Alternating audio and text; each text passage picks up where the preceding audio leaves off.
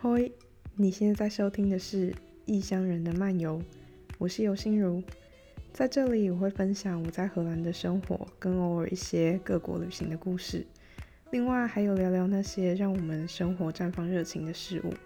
因为我学到做自己喜爱的事物是最好的身心调剂，希望每个人都可以开心跟更有自信的生活着。那我们就开始吧。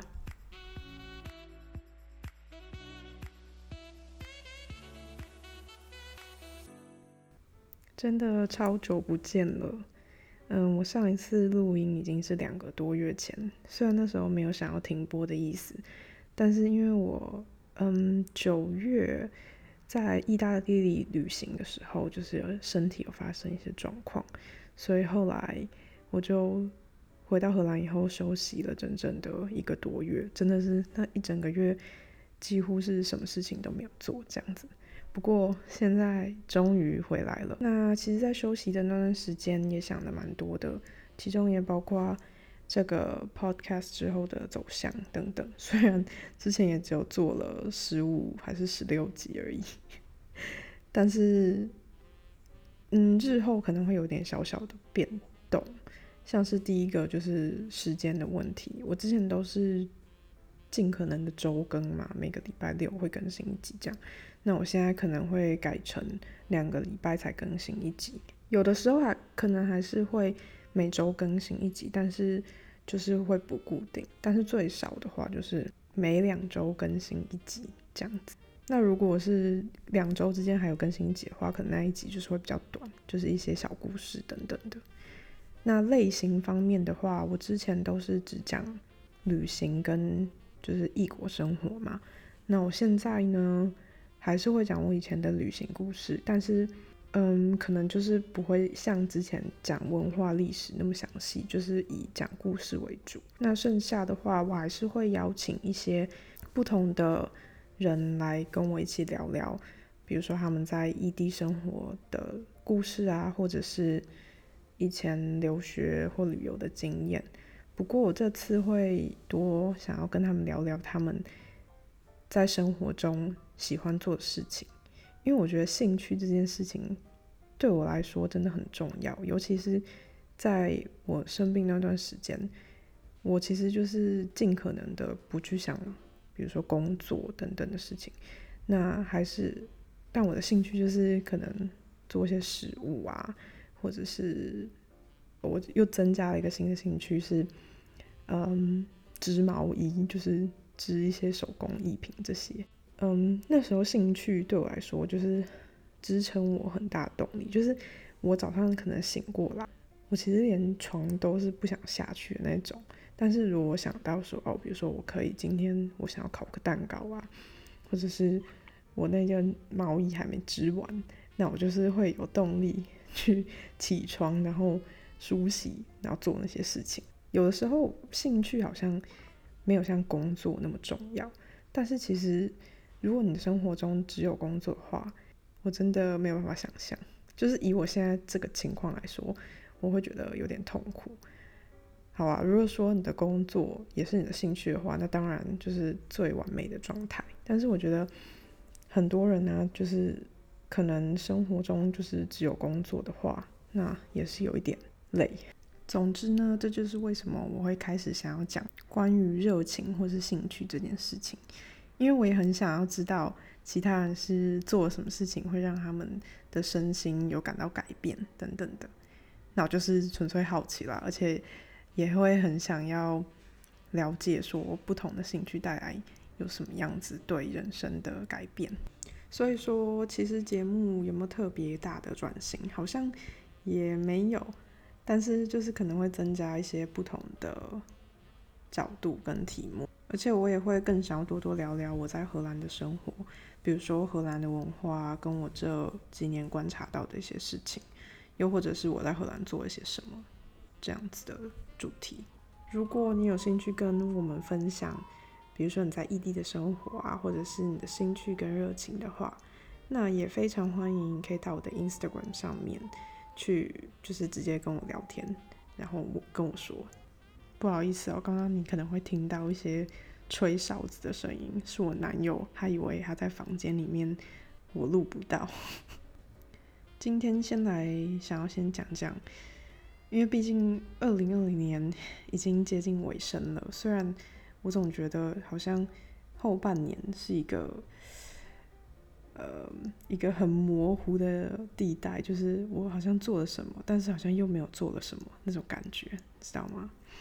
反正我想要今天跟大家分享我在二零二零年做的人生的第一次尝试，就是是我人生中第一次做的事，但是是发生在二零二零年这样子，就觉得虽然说二零二零年是一个有一点痛苦的一年，但是其实我还是做了一些。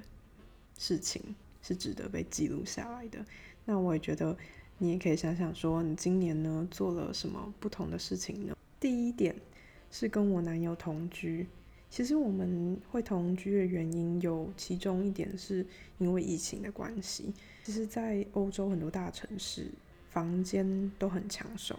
那包括阿姆斯特丹，其实在疫情之前，真的很难很难找到符合你期待的，嗯，房子。就是或者是公寓等等的，可能房价太高啊，然后社区附近不太符合你的期待等等。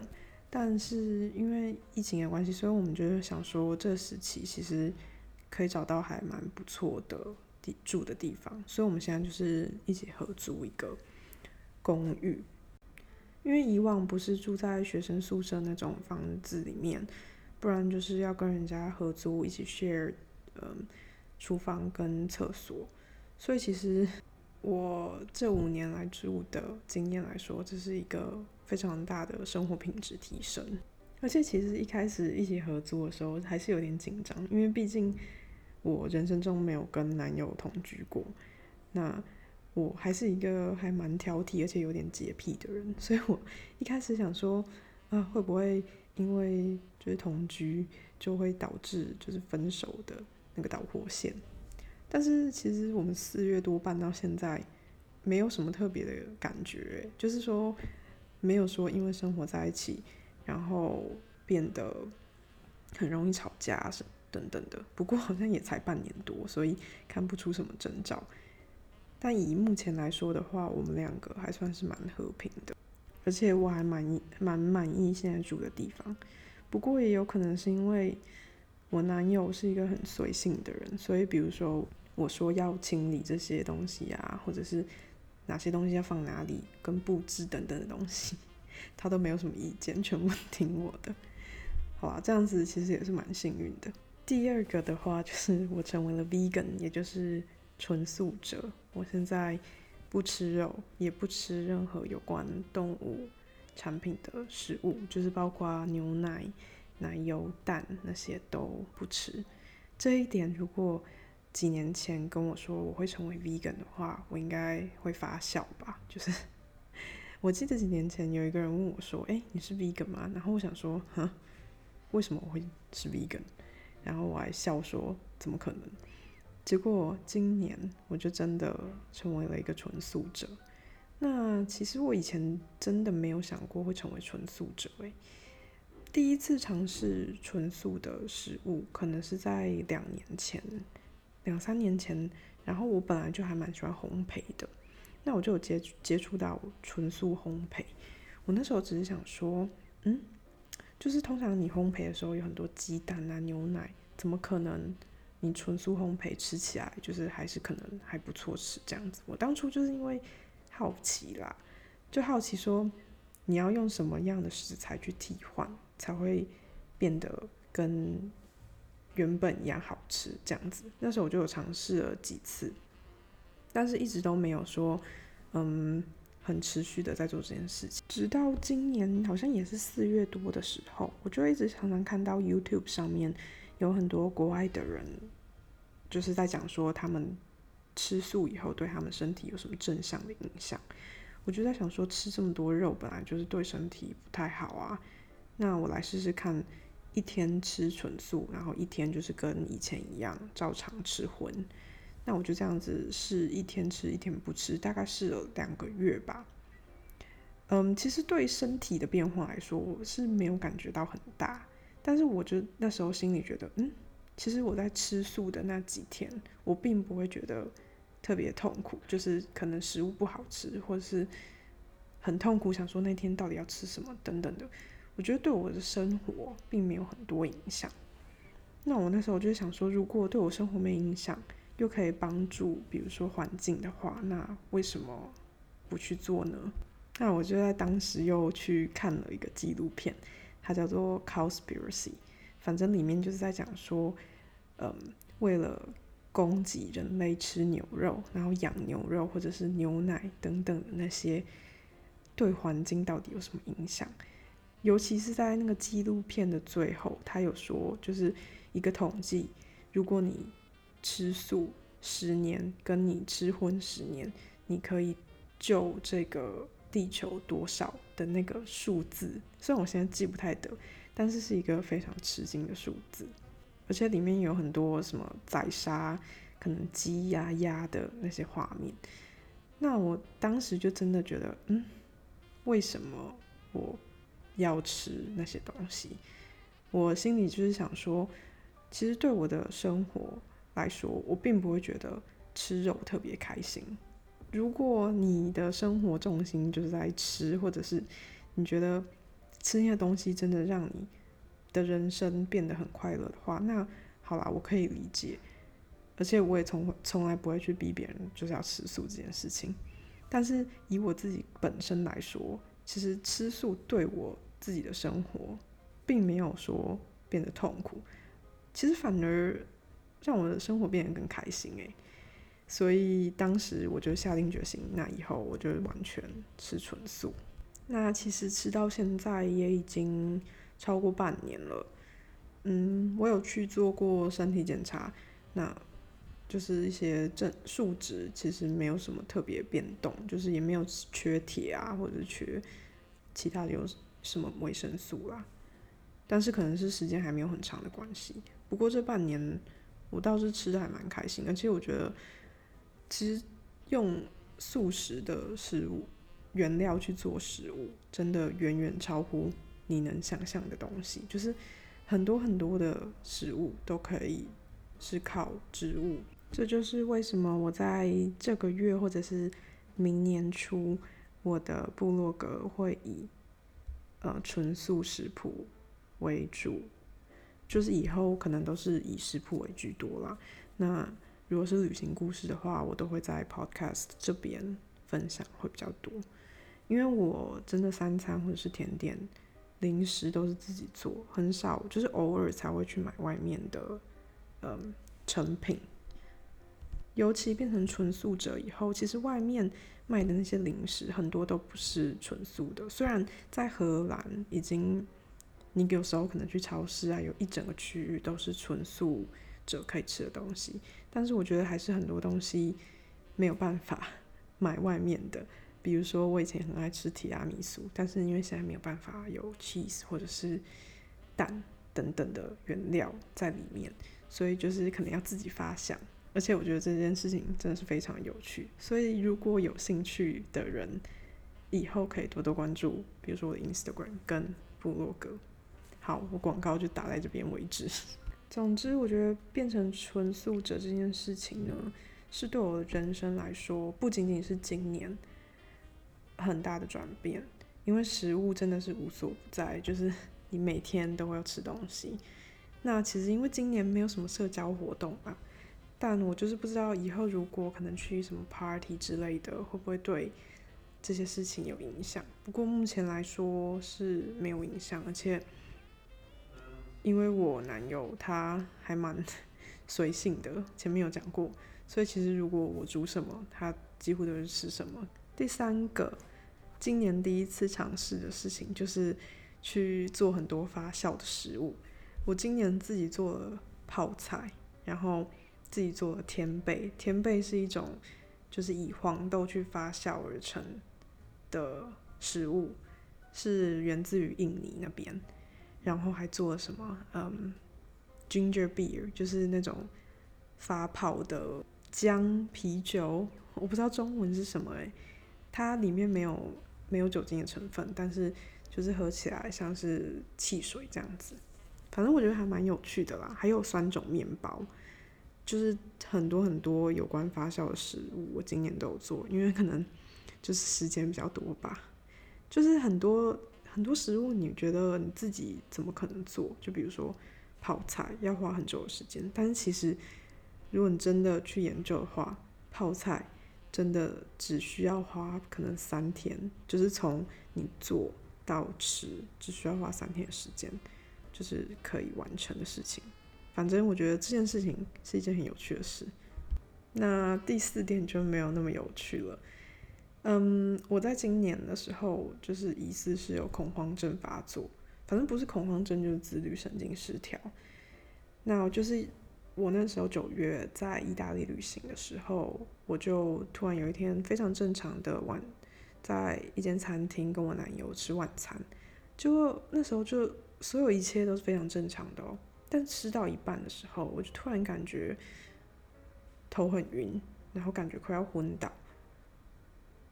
再来就是我的心跳加速，而且心跳跳得很强烈，那种呃症状应该是叫心悸，就是你即使你的手没有放在你的心脏上面，但是你就是可以感觉到你的心跳在跳。那嗯，其实那那个状况发生的还蛮多次，在我旅行当中。然后后来我回来荷兰以后，我就去看医生。那医生是跟我说是心理方面的，嗯，算是疾病吗，就是影响生理。因为我们有去检查我的心脏，那我的心脏基本上是没有问题的，就是其他的症状，所有零零总总的看下来，都是自律神经失调。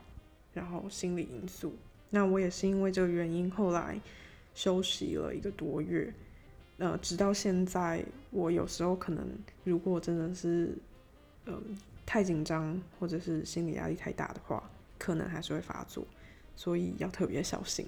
那就衍生出第五点，我在今年第一次去非常认真的做瑜伽跟冥想，因为在发生了这件事情之后呢，嗯。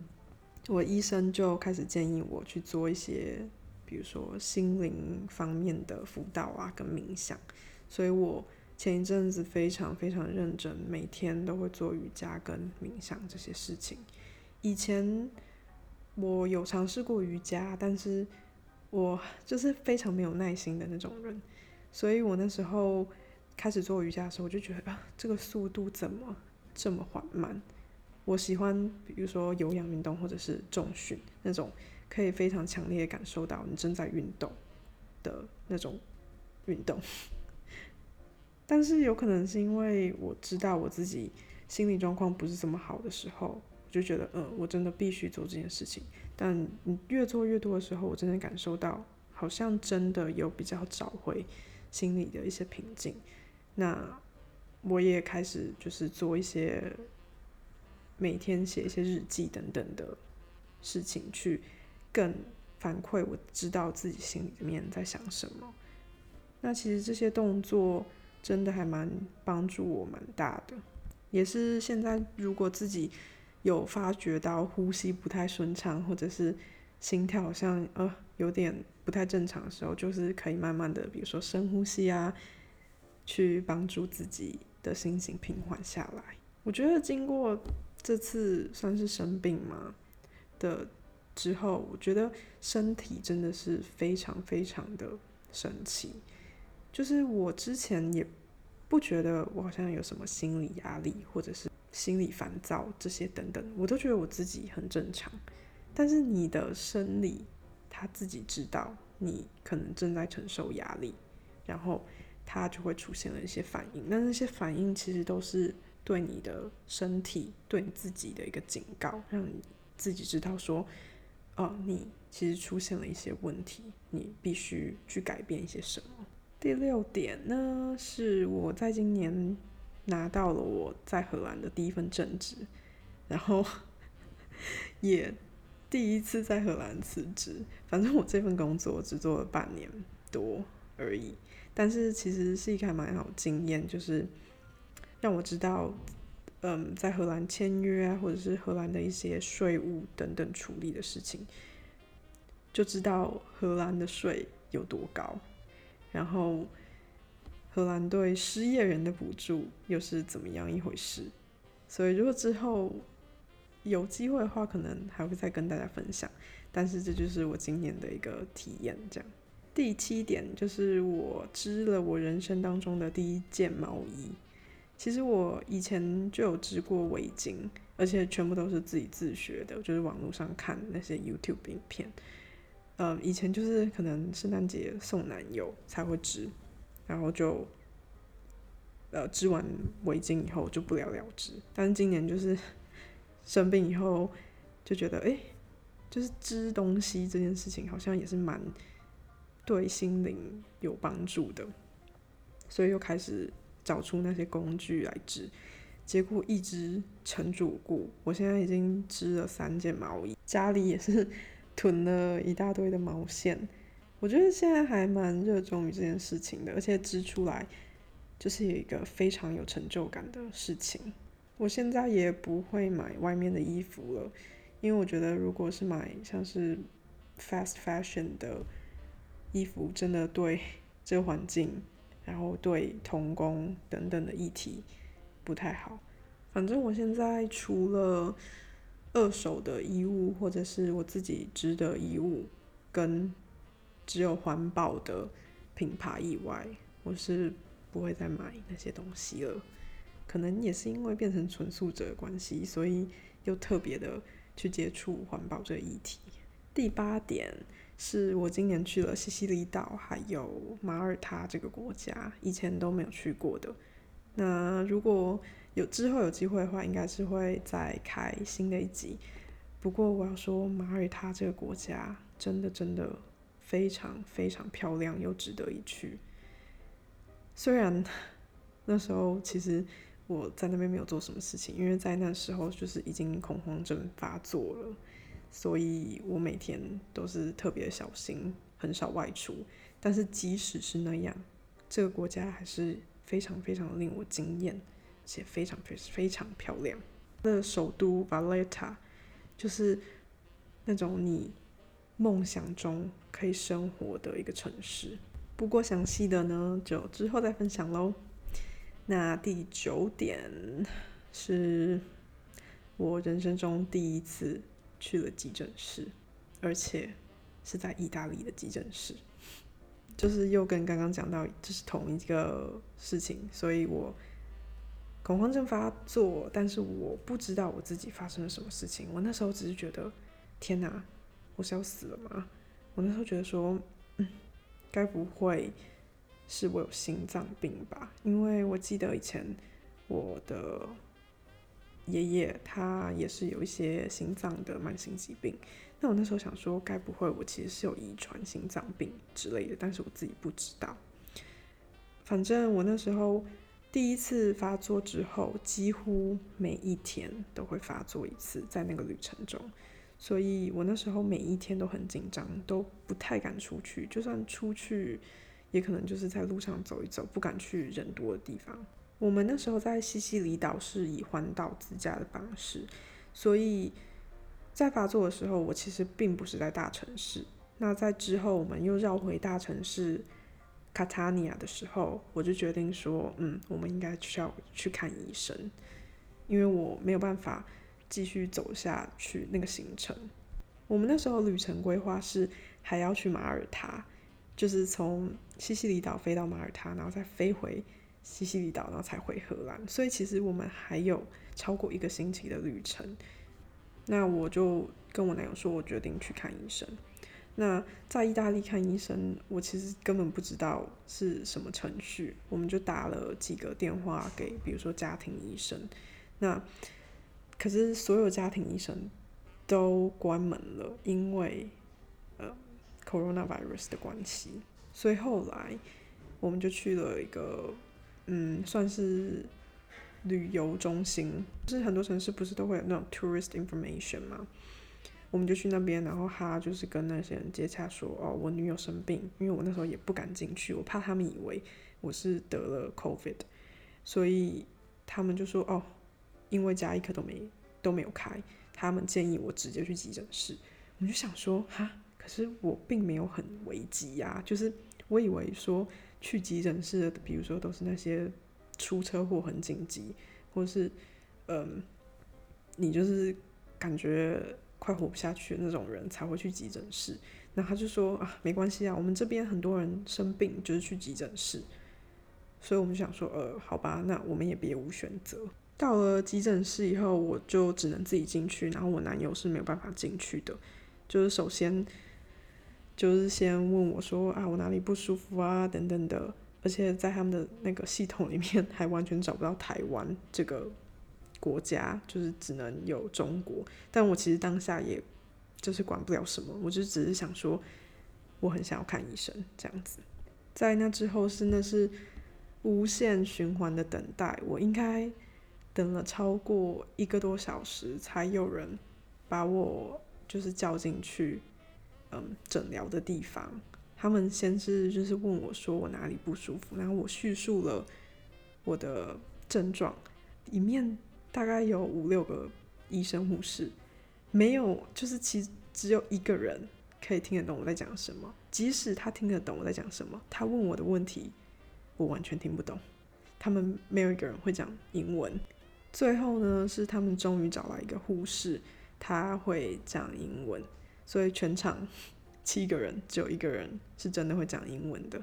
那他们首先就是抽血要验血，然后抽血的时候找不到我的血管，就一直跟我说。呃，piccolo piccolo 好像是就是说很小的意思，就说我的血管太小找不到，然后他就是那个把他的针插进去我的肉里面，然后在那个针在我的皮肤里面转，你知道那个我那时候当下真的是痛到不行，然后又很紧张，因为比如就是在那个诊疗室其实还是有很多其他的病人，然后。又在一个异地，然后听不懂，完全听不懂他们在讲什么。我当下真的是超紧张。然后他们好不容易终于抽完血以后，就开始要帮我打点滴，而且完全没有跟我讲说他们打的是什么。然后我就是一个很像是实验的白老鼠在那边，然后他们做什么我就让他们做这样。在那之后，我又等了大概一个小时吧，就是没有人。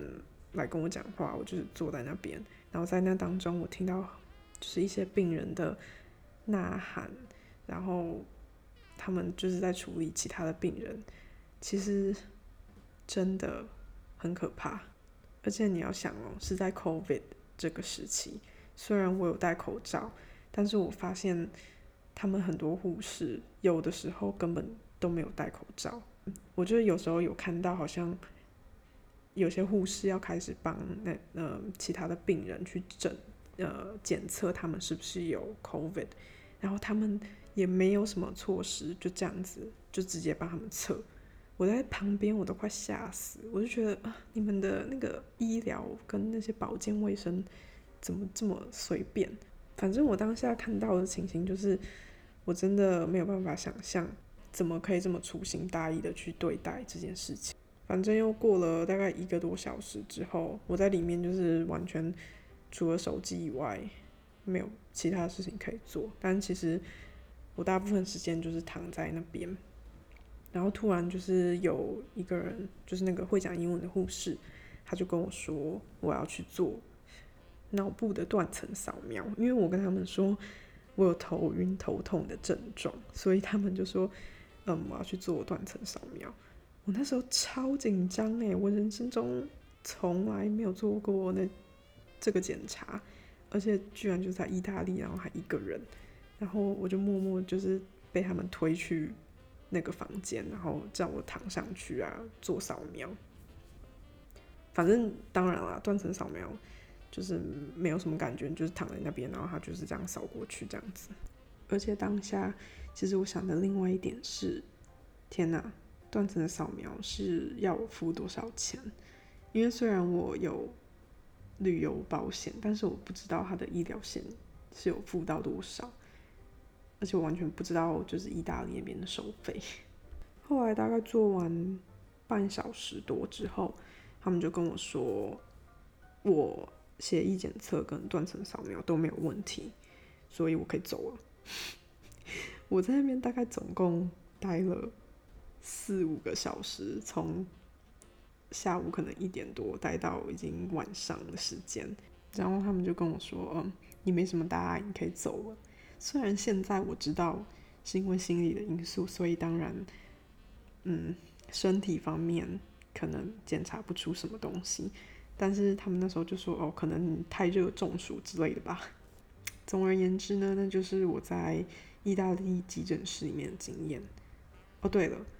结果后来他们就是印出了一大堆我们所做的检查，还有检查结果的嗯证明给我之后，然后就说我真的可以走了。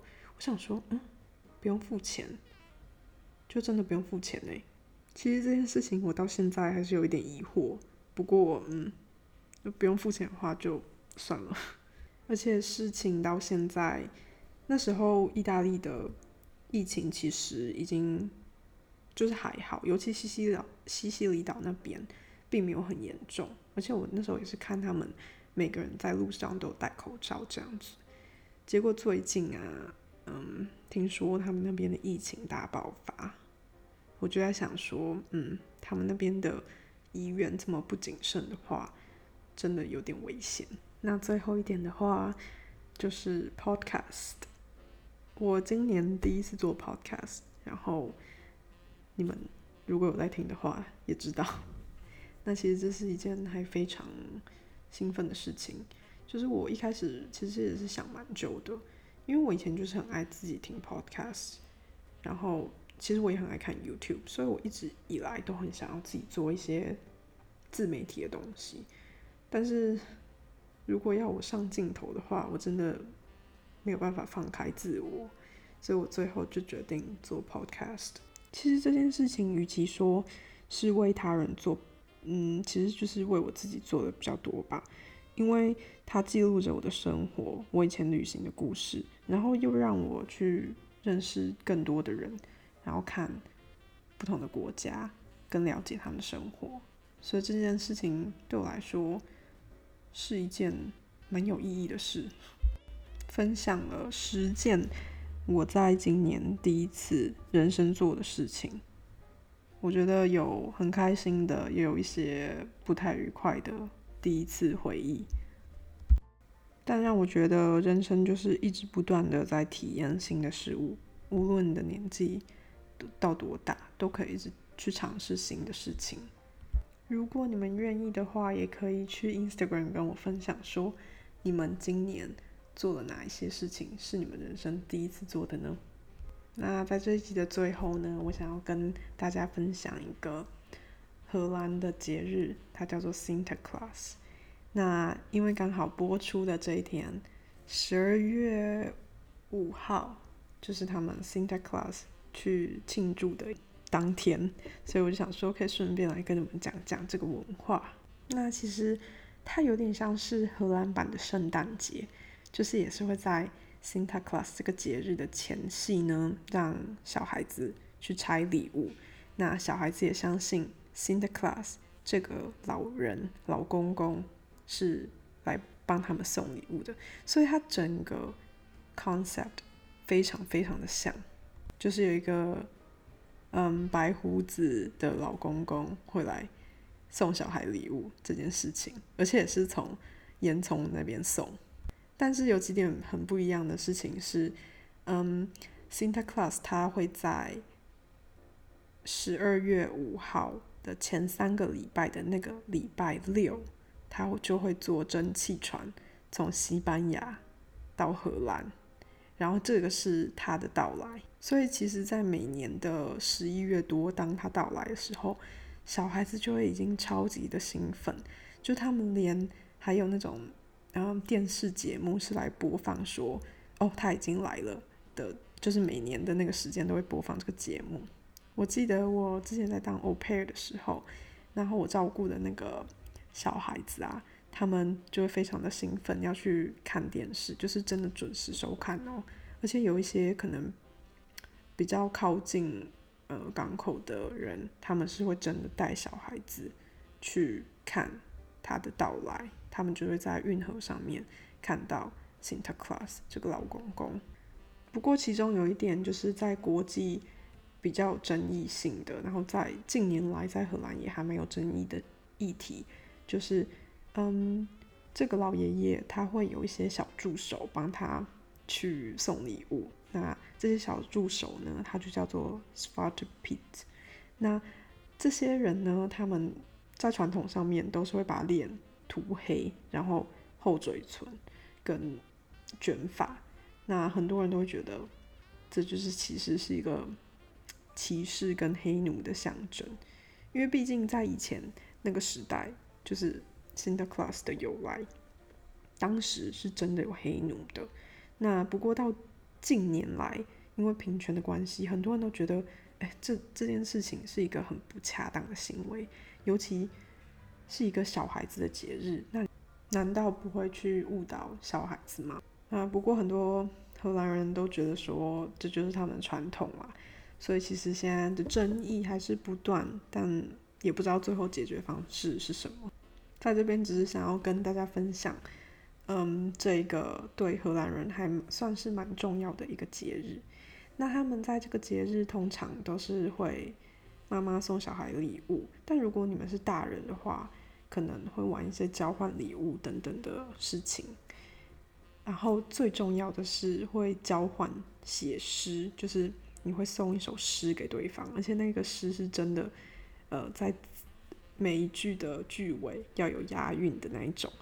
那时候有有一年我有写。觉得超级超级难，就是用英文写超难。呃，不过对荷兰人来讲是有点难了，因为平常他们都是用荷文写的。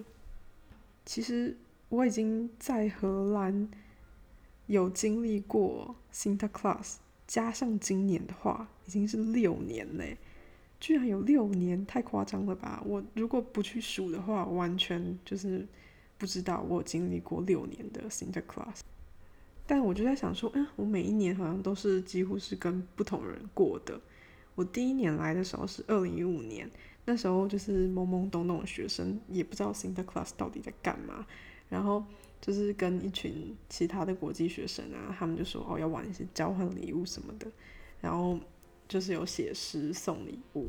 其实就是 那时候就是觉得有一种送完礼物，然后后来我们去 party，就是很非常非常经典的。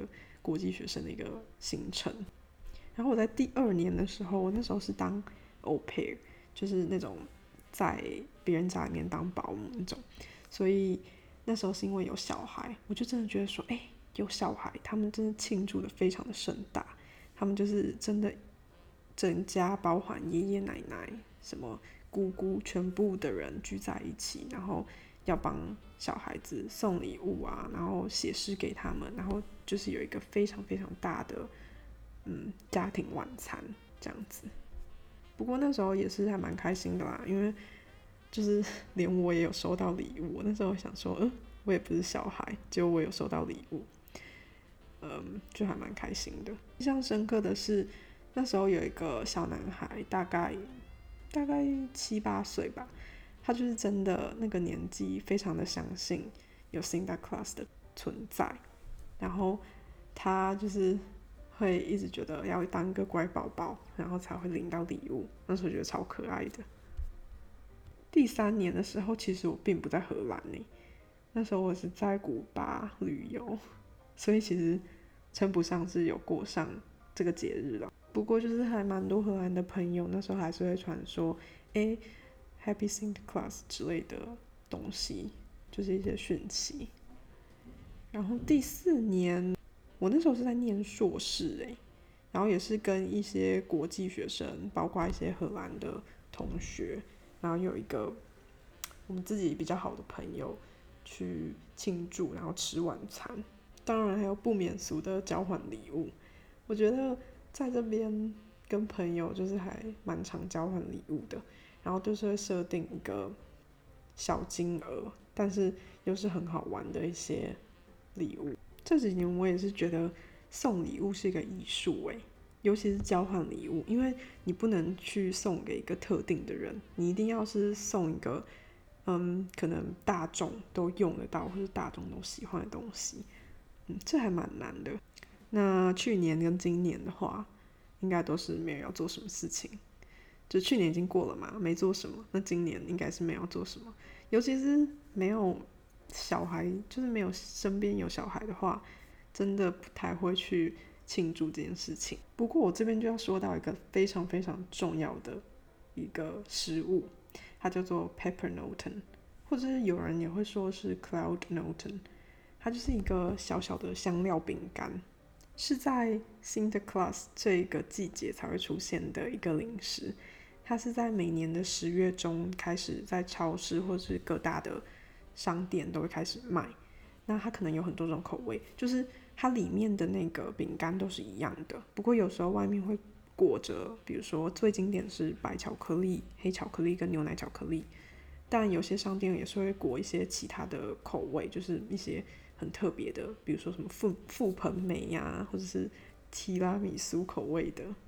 对于我而言，我最最兴奋的时期就是 可以买到 Paper Note 的这个时候，因为它真的很好吃，就是它有那种很特殊的香料味，一些比如说八角混合肉桂跟一些姜的那些味道。虽然这样听起来好像有点恶心，但是它真的很好吃。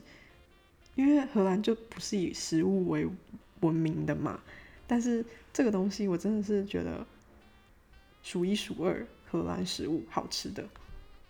那我今年就是很失望啊，因为平常就是会买啊，我觉得我平常这个时期就可能已经买了十包之类的，但是因为我今年变成纯素者关系，外面真的买不太到。纯素的 paper noten，所以我就想说，嗯，干脆自己做好了。结果真的真的自己做出来很好吃的，所以我在下礼拜也会把食谱就是放在官网上面，如果有兴趣的人，真的可以去自己做来试试看。我在台湾好像买不到吧，我没有特别去查，但是我记得台湾就是只有卖那种荷兰小松饼。并买不到这个东西，而且这个东西也是有季节限定的，就是一般如果你不是在十月中到十二月这个期间来荷兰的话，也是买不太到的，因为他们超市也不会卖。反正讲来讲去，我最有兴趣的还是吃的啦。那 其他的东西，因为毕竟我也不是在这边长大的，现在也不可能去相信什么老公公会送我礼物等等的东西。再来传统，他们也是会送文字巧克力，就是你的巧克力上面，但是那个形状是有 A、B、C 那些文字的。他们还蛮流行送这种东西给别人的。我那时候以前也收到还蛮多这种字母巧克力。好啦，那最后呢，我想要问我男友说，他以前小的时候他们都怎么庆祝的？就是以那种懵懵懂懂的小孩，真的相信。Sinterklaas 的存在的时候，他们都是怎么样去过这个节日的呢？Okay, so as a kid, of course, we still believed in Sinterklaas, and back then it was Zwarte Piet, but now it's uh, all kind of Pieten with different colors because of the whole yeah, I told them about political that. debate. That's another story.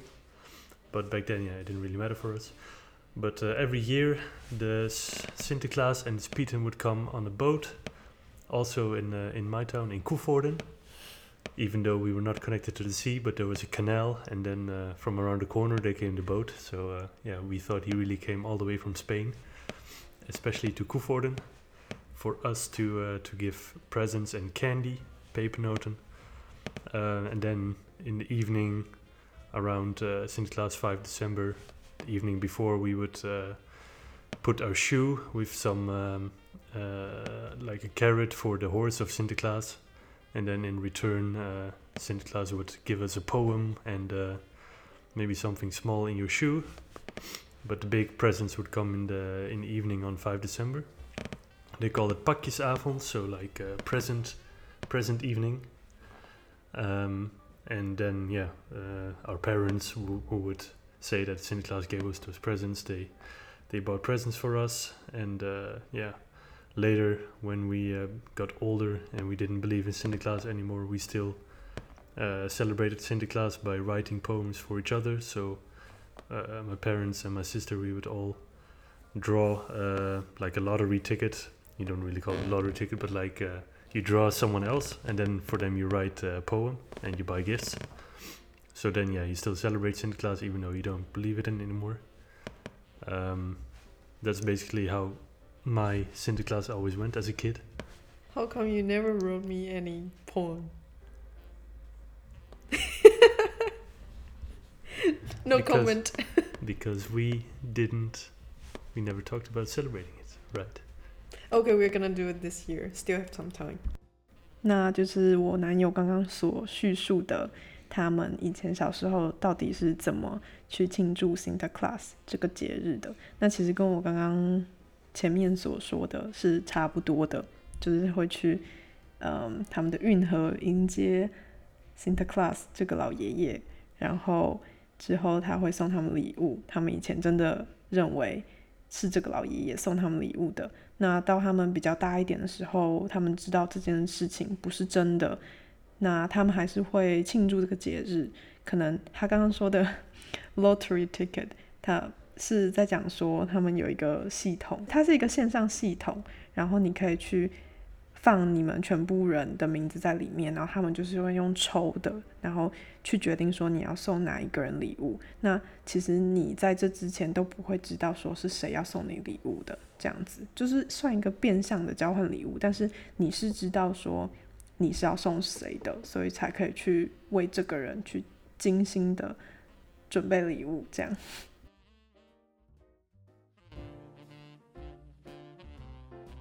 非常谢谢听到最后的你。那如果你想要跟我聊天，或者是看我更多的荷兰生活的话，可以去我的 Instagram 是 Let Them Roam 点 N L L E T T H E M R O A M 点 N L。如果你对纯素的食谱有兴趣的话，也可以之后去官网是 www 点 Let Them Roam 点 N L。也非常欢迎去 iTunes 帮我留言及打新评分，才能让我的节目更进步哦。那下次见啦，对。